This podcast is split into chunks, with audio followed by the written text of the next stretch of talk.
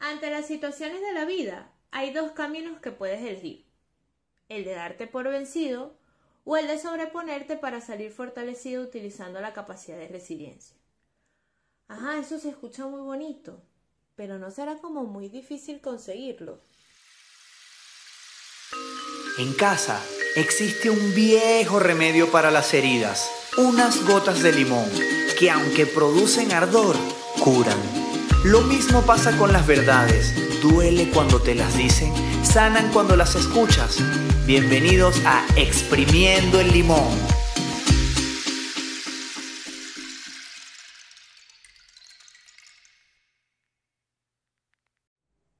Difícil es, como todo lo bueno que aprendes a hacer, pero no es imposible. Para ubicarnos hay que saber qué buscamos. Y ya esta es como mi manera de hacer las cosas en la vida. Y bueno, necesitamos tener claro qué significa la resiliencia como primer paso. La resiliencia no es más que la capacidad que tiene cada individuo para adaptarse frente a situaciones adversas. En este punto surgen un millón de preguntas, o bueno, cuando yo estudié este término en la universidad, elaboré en mi cabeza muchísimas preguntas que a partir de aquí marcarían lo que es para mí lo poderoso que es la resiliencia. Y la primera es, ¿con esto se nace o se puede desarrollar en el tiempo?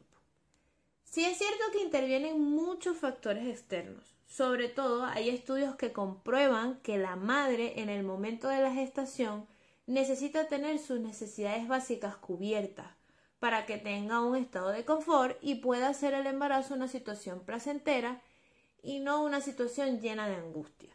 De igual forma, los niños que en sus primeros años de vida tienen como mínimo las necesidades de seguridad cubiertas, sin estar inmersos en la precariedad social, tienen más herramientas para afrontar los retos del día a día que un niño que no está estimulado correctamente. Entonces, es una capacidad que se puede desarrollar, pero que en la que intervienen de forma directa los aprendizajes previos, es decir, tu historia de vida y la influencia de tu entorno. Al final, todos podemos ser resilientes porque es una capacidad que se puede desarrollar. Ahora, lo otro que surge es, que también es un mito, son las personas que sufren un trauma aquellas que pueden ser más resilientes debido a que han estado toda la vida caminando con el dolor. Esto es totalmente falso. Un trauma es un choque emocional que produce un daño duradero en el inconsciente. Es cierto que hay situaciones límite, por ejemplo, estar al borde de la muerte, que hace que tu perspectiva de vida cambie, pero no tienes que esperar que llegue una situación de este tipo para desarrollar la resiliencia. Entonces, estas son como las dos preguntas más, eh, con más poder acerca de la resiliencia que al final eh, esta última nos lleva a un mito mm, bastante complicado porque siempre nos han dicho de es que a fulanito le pasó tal cosa y por eso él es así. Y realmente no, no necesitas una situación límite, tu vida no tiene por qué estar amenazada para tomar la decisión de desarrollar esta capacidad. Ahora, en este episodio yo quiero hablarte de la resiliencia en la vida cotidiana. El 2020 ha sido el año en donde todos, de alguna u otra forma, hemos sido resilientes, algunos de forma consciente porque ya lo venían practicando y otros por necesidad, quizás hasta el sol de hoy ni se han enterado que lo han estado practicando. Te voy a contar que a principios de año yo tengo una como un ritual de hacer un plan de deseos. Esto lo vengo haciendo desde hace ya tres años. Y mi plan de deseos lo hago en, una, en un folio, en una cartulina, le coloco muchas cosas. Trato de no sobrecargar y de no colocar expectativas que no puedo cumplir. Trato de, colocar ahí objetivos que para mí eh, son viables en ese año. Y obviamente yo había diseñado 10 objetivos que, bueno, cuando veía, mientras más pasaban los meses, que todo se iba eh, colocando, bueno, para después, para después, para después, empecé como a preocuparme de, ¿y ahora qué hago si ya yo tenía un plan eh, establecido? Bueno, mi, mi meta o mi plan de deseos tenía 10 objetivos, donde solamente logré dos. Los otros mutaron, se paralizaron y otros pues ya no podrán ser. Ver el plan me hizo replantearme esta actividad en particular. Y lo primero que experimenté fue mucha frustración y dije, esto es una pérdida de tiempo. O sea, yo no tenía por qué hacer esto, uno no tiene que contar los pollos antes de nacer. Es una frase que, que mucho en mi casa. Y claro, me sentí un poco culpable por querer llevar eh, como una vida más organizada. Luego tomé una pausa y, dije, a ver, ¿qué puedo aprender acerca de esto? O sea, ¿qué, qué, qué, qué es lo que tengo? ¿Qué es lo que logré? No todo está perdido. Entonces, eh, siempre pensé que este plan dependía de mí. Tenía tres años haciéndolo. Eso fue lo primero que me di cuenta que es una creencia errónea. Nunca miré hacia las variables interventoras, a las cosas que yo no controlo, a una pandemia, por ejemplo. Nunca me había imaginado que eso podía pasar. Pero eso fue como la primera locha que me cayó. Epa, todo esto no depende de ti. Pensabas que sí, pero no. Entonces, el, el 2020 me enseñó que hay cosas que la gran mayoría que tú no controlas y eso no es tu responsabilidad y está bien, es totalmente válido. Lo, lo siguiente que hice al mirar el plan con atención y en silencio fue preguntarme, ¿qué hice para soportar, trabajar, sobreponerme a todo eso que no pasó? O sea, porque esa era mi frustración, lo que no pasó y lo que se supone tenía que pasar. Antes de compartir las herramientas que he utilizado para ser resiliente, quiero decirte que si no te detienes por unos minutos a revisar qué es lo que has hecho y qué otras cosas has dejado de hacer, jamás podrás tener lo que yo llamo un botiquín emocional de emergencia. Porque vas a caminar y caminar por la vida sin ni siquiera saber cuáles son tus recursos, tus aprendizajes, tus códigos, tus creencias y vas a ir tal cual zombie de película de terror. La primera herramienta que añadí este año a mi botiquín emocional fue no quedarme sola. Yo soy fanática de estar sola cuando tengo un problema o me siento mal y me lo callo o yo resuelvo porque nadie va a cargar con mis problemas, porque la ropa sucia se lava en casa. Bueno, y un montón de frases que he aprendido a lo largo de mi vida que es verdad, me han condicionado en etapas puntuales, pero que hoy he tratado de dejarlas a un lado porque no son mías. Son cosas que he aprendido en, mi casa. Esta frase ya se las he em, explicado en, en episodios anteriores. Y bueno, nada, este año dije, epa, me siento triste, angustiada, ansiosa y necesito decirlo. Porque estuvo el factor de que no podíamos ver a nadie pero yo no me había sentido tan cerca de la gente como este año, porque la diferencia fue que decidí acercarme y utilizar el recurso de la tecnología. Cuando buscas quedarte solo, realmente es para torturarte, pensando una y otra vez en lo que pasó, como si pensar fuese a cambiar lo que ya fue. Una cosa es hablar de lo que te hace sentir esa situación y otra muy distinta es quedarte pegado en lo que pudo ser en que si hubiera hecho esto o lo otro, y la verdad es que el hubiera no existe. Hay que tener mucho cuidado con esto. Es hablar para, para expresarme y no quedarme solo para estar pegado en mis pensamientos. Entonces hay que revisar también la intención con la que yo voy a dirigirme al otro. La segunda estrategia fue cambiar la perspectiva del estrés. Hay que estresarse, porque nosotros no estamos diseñados para estar 100% en un estado de pasividad. La, verdad hay que decirlo. Hay que experimentar los cambios y los cambios llegan sin que tú los pidas. Suceden y ya. Cuando hablo de cambiar la perspectiva de lo que me produce estrés, Me refiero a priorizar. No todo es importante ahora. Ahora, que yo quiero hacer todo a la vez, eso es una acción estúpida para llenar un ego que no me genera satisfacción. Comencé priorizando una tarea al día, bien hecha, con objetivos claros. Luego pasé a dos eh, tareas al día, con la misma fórmula, bien hecha, con objetivos claros.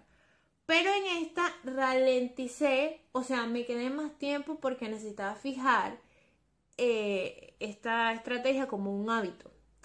Y tú diseñas hábitos cuando disfrutas el proceso, cuando no es amenazante, porque tienes confianza de que puedes hacerlo. Entonces, si yo un, día hago dos actividades y ya estoy eh, como emocionada de que sí, de que lo puedo hacer, de que soy súper productiva. Y entonces al tercer día coloco cuatro eh, actividades y me voy sobrecargando y sobrecargando y sobrecargando, voy a llegar a un momento en que exploto. Porque no puedo, no, no se hace un hábito, es más bien un aprendizaje incómodo, es, eh, te produces una inestabilidad emocional y al final hacemos esto para quedarnos en el mismo punto de partida de insatisfacción. Entonces, hay que ir, si ya me doy cuenta de que no estoy haciendo las cosas bien, me voy a ir por el otro camino. Ah, es así, funciona tan claro como eso. La tercera estrategia fue que cambié el discurso de mi narrador interno. Todos lo tenemos. Todos convivimos con él, aunque no lo veamos, pero siempre está ahí. El mío suele ser bastante fatalista y en pandemia tenía muchísimo tiempo para imaginarme escenarios aún más catastróficos del que se estaba viviendo. Las cosas malas nos hacen sentir mal, pero no por tanto tiempo o con tanta intensidad como pensamos. Somos nosotros que nos colocamos en ese escenario. Cuestionarte para dejar el dramatismo es la clave. Preguntas como eso que imagino está pasando en este momento son fundamentales. Si no está pasando en este momento, el día que llegara a pasar, ver qué recursos tengo y qué estrategia puedo utilizar mientras eso no pase. No me quedo aquí en un bucle pensando en lo que podría pasar y entonces, y, y yo me imagino que dentro de un mes, y jugamos como ser adivina y eso hace que nos entrampemos en una situación que solamente tiene vida en nuestra cabeza. Ahora, si esa situación está pasando, revisa si realmente yo lo veo como es o lo maquillo para que se vea peor en mi cabeza. Los seres humanos somos como expertos en crear escenarios en donde tu cabeza la llevas al límite, pero nunca pueden pasar cosas buenas. Yo siempre le digo a mi paciente, es que todo lo que se imagina, porque yo también me meto en ese saco, eh, todo lo que nos imaginamos siempre es malo, nunca es bueno, porque parece que si nos imaginamos mm, lo bueno, estamos siendo muy inocentes, estamos siendo como muy niños, estamos bajando a la guardia y uno tiene que dormir con un ojo abierto y el otro cerrado, siempre pendiente y, y no les ven la otra cara, la moneda que existe. Vale, la cuarta herramienta es observar las, adversidades como desafíos y no como tragedias. Y aquí no es caer en un falso positivismo, de que todo está bien, de que no pasa nada, de que yo lo controlo todo, de que eh, todo se va a mejorar. Es hacer una pausa y colocarle un lente diferente a la situación que tienes enfrente. Aquí sí me tira mano en el botiquín cuando revisé lo de mi plan de deseos y encontré eh, cómo fue en el pasado mi perspectiva ante los problemas. Y me di cuenta que el manuscrito ya estaba viejo. Ojo, aquí hay que tener claro una cosa.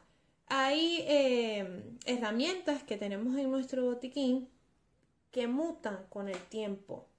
Quizás hay unas que nos sirvieron en el pasado y que no es necesario que la votemos en el presente. La podemos mejorar. ¿Por qué esto pasa? Porque cambias. Porque las ideas que tenías en el pasado no son las mismas que tienes ahora. Porque hay unas que sí las conservas, pero eres un poco más flexible, ya no eres como tan rígido porque has tenido otras experiencias de vida, porque la vida te lleva a otras situaciones y porque eh, para ti te has dado cuenta que tener un pensamiento tan rígido pues no te da tantas cosas buenas como un pensamiento un poco más flexible. Vale, entonces yo revisé y mi manuscrito estaba ya obsoleto, porque ella no era la misma y necesitaba que mutara. Yo antes decía, o bueno, trataba de convencerme que lo que pasó pasó por algo y bueno, ese era mi pañito de agua fría. Hoy te puedo decir que ese algo tiene un 50% de mi responsabilidad y otro 50% de factores que no controlo. En ese 50% yo me hago esta pregunta. ¿Cómo veo esta situación? ¿Qué viene a enseñarme? Y lo más importante, si yo estoy dispuesta a absorber esta enseñanza o me sigo dando golpes contra la pared. Aquí, en este 50% de, de mi responsabilidad, la clave es cuestionarte cuestionarte mucho cómo ves las cosas, si realmente las cosas están pasando así, eh, qué quieres tú tomar de esta experiencia, porque los problemas siempre van a estar, como te dije hace unos, unos minutos, hay que estresarse, porque las situaciones están ahí afuera y vivir en este mundo significa exponerse a agentes que te producen estrés. Ahora, que eso no condicione tu vida y tampoco jugar a controlar esas situaciones porque eso también, eh, en lugar de, llevarnos a la resiliencia, lo que nos lleva es a un estado de angustia. Es tomar la situación que te está dando el presente y ver qué quieres tú lograr con eso, qué estás dispuesto a hacer, hasta dónde estás dispuesto a llegar, y cuáles son tus límites con respecto a esa, a esa situación. Eso es lo que hace que veas las, eh, las cosas que, del día a día como retos y no como tragedia. Obviamente la actitud, la motivación juegan un papel fundamental en el desarrollo de la resiliencia. Pero es una decisión la que nos lleva a cambiar de actitud, a decir, vale, hoy me comprometo conmigo a hacer esto porque me viene bien y eh, todos los intentos o, todo lo, lo, que yo pueda hacer, las pequeñas acciones, acciones son acciones, pequeñas o grandes son acciones, son importantes. Eh, hasta que, bueno, puedas llegar como a no sufrir todo lo que es el proceso de llegar a ser resiliente. O también eh, hasta que dejes de experimentar la típica pereza, que no es más la fantasía infantil de querer todo ya. Esto es importante también en el sentido de esta generación es apurada. Necesito conseguir las cosas ya. Eh, necesito tener resultados ya. Y cuando tengo los resultados, quiero, ya estoy pensando en otros resultados. Entonces, al final nosotros no saboreamos nada de lo que logramos. Por eso vivimos tan insatisfechos. Por eso rompemos relaciones de pareja porque es que el otro yo pensé que iba a hacer esto, que iba a hacer lo otro no lo hizo, porque la, satisfacción es como una carrera constante hacia la satisfacción sin darnos cuenta que la satisfacción la tenemos hoy, depende de las acciones que eh, hagamos. Es importante también que sepas que la resiliencia no es estar feliz siempre o mantener una actitud pasiva ante la vida. Y tampoco es crear un autoengaño de que no pasa nada. Tú puedes salir de esto. Es reconocer que hay algo que genera malestar y preguntarte qué puedes hacer tú para cambiar. Esa es la demostración más grande que puedes tener para adaptarte. Muchas veces no podemos cambiar las cosas, pero sí podemos cambiar la forma en que las vemos y vivimos. Al final no existen situaciones desesperadas, existen personas que se desesperan ante las situaciones. Considero que este año es de introspección total. Por ende, mi intención es que este episodio sea igual. Concéntrate en los eventos que han venido sucediéndote este año. Anota los más relevantes. Dibuja un botiquín. Esto es un poco para darle gracia al, ejercicio. Y anota si conoces las cosas con las que caminas. Las cosas con las que. tus recursos, que son diseños tuyos, que son tus cosas, que lo has creado tú.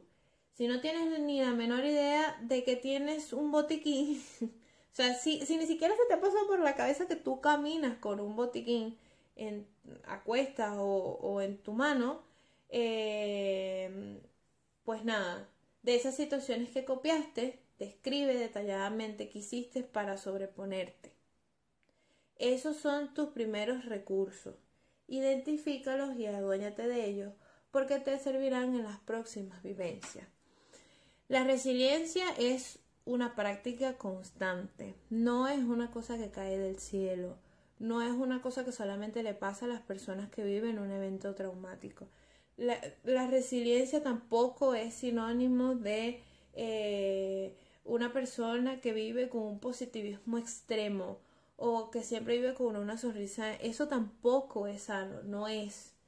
Em, pero si, es, si bien es cierto que eh, haciendo pequeños ajustes en cambiar la actitud, en cambiar la perspectiva, eh, no de todas las cosas, pero sí, mira, si en el día tengo cinco cosas, voy a empezar a cambiar una. Después voy a empezar a ver, a cambiar el lente de cómo veo la otra. Y así voy.